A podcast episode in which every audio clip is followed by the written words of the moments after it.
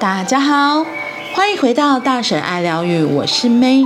今天的一分钟下单练习，我们要来说的是第九十八篇：情绪反应过度时，不妨什么都不做。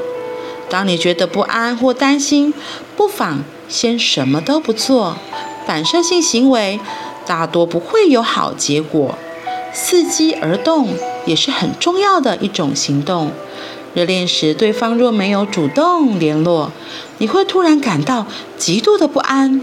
当你希望获得认可，却遭到斥责时，会因为担心被对方放弃而心想：现在应该立刻做些什么，结果却采取了杂乱无章的行动。这些都是童年心灵创伤所引发的反应，因为你将对方视为自己的母亲或父亲，任由过去的心理阴影紧跟着你不放。这时你应该采取的行动只有一种：什么都不做。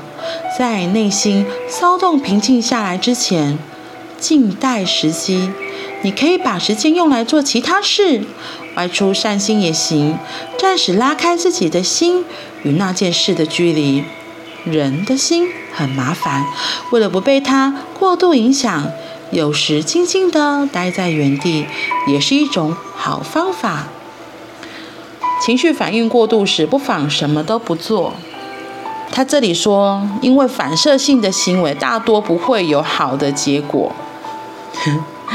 其实这里在说的就是反情绪反应时不要做，因为我们在这些情绪很高涨的时候，其实出来的都是我们的保护程式，我们反射性的行为。那些反射性的行为都只是为了要让我们不要再受伤。所以，比如说有一些人为什么容易冲动，就是打架。我用打架这个来举例子。两个人如果发生冲突，然后打了起来，所以他这个人就身体记忆，觉哦，如果被打就要攻击回去。他下一次再遇到类似的状况，他就还是会攻击回去。可是我问你哦，这样攻击来攻击去，最后是怎样？是两败俱伤吧？所以如果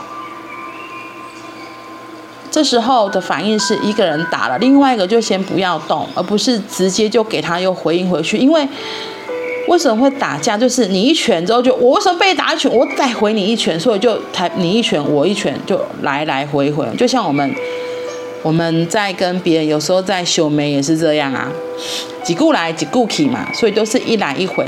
可是如果就是像俗谚说的一个巴掌拍不响，这一定都是两个人有来有去之后才会出现越来越越来越糟糕的反应嘛。所以，如果真的在起冲突的状态，如果一个人动手了，另外一个应该是就是先离开那个位置，而不是跟着下去一起，就是也挥动你的拳脚，这样子不就开始打起来了吗？问题是我们身体的惯性真的会让我们这样做，所以当我们知道的时候，是要先离开现场。像我之前也是，就是跟伴侣吵架的时候啊，我都会。如果 我那时候还控制得住的话，我可能就会说先等一下，然后我就会说我要先离开，因为我觉得吵下去没有意思。而且我有时候我很清楚，我知道我吵起来就是得理不饶人，而且我会往死里打，就是真的是不是真的打，就是就是骂会骂的，讲话很不留情面，然后会讲出很毒的话这样的，然后当然就会彼此都受伤啊。所以我就发现，我暂时离开是一个很重要的，就是我要离开那个当下那个环境。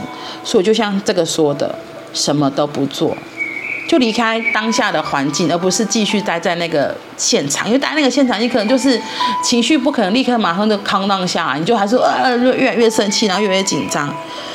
对，然后所以就是要先，我觉得先离开，让自己先离开那个环境，然后再来做。下一步看可以怎么做？因为他说有些行动，这些乱无章法行动都是童年的心理创伤所引发的反应。这就是我刚刚一开始说那个心理的保护程式。对，所以如果我们真的开始想要不一样了，我们开始想要移动我们自己的位置了，那第一个就是不要再重蹈覆辙过去以前的行为。这边在强调就是这个东西。所以就是情绪反应过度时，就先冷静一下。那我的冷静方式是离开现场，只是要告诉对方啊，特别如果是对方是你的亲密伴侣或是家人、朋友、好朋友的话，当然就跟他说，因为我现在很生气，所以我先离开一下，待会再回来。其实，在这个离开的时候，我觉得刚好都是给彼此空间，然后可以停下来想想，刚刚到底发生了什么事，让两个人都这么情绪高涨。对，所以适时离开真的是还蛮重要的，是为了保护自己，为了保护别人。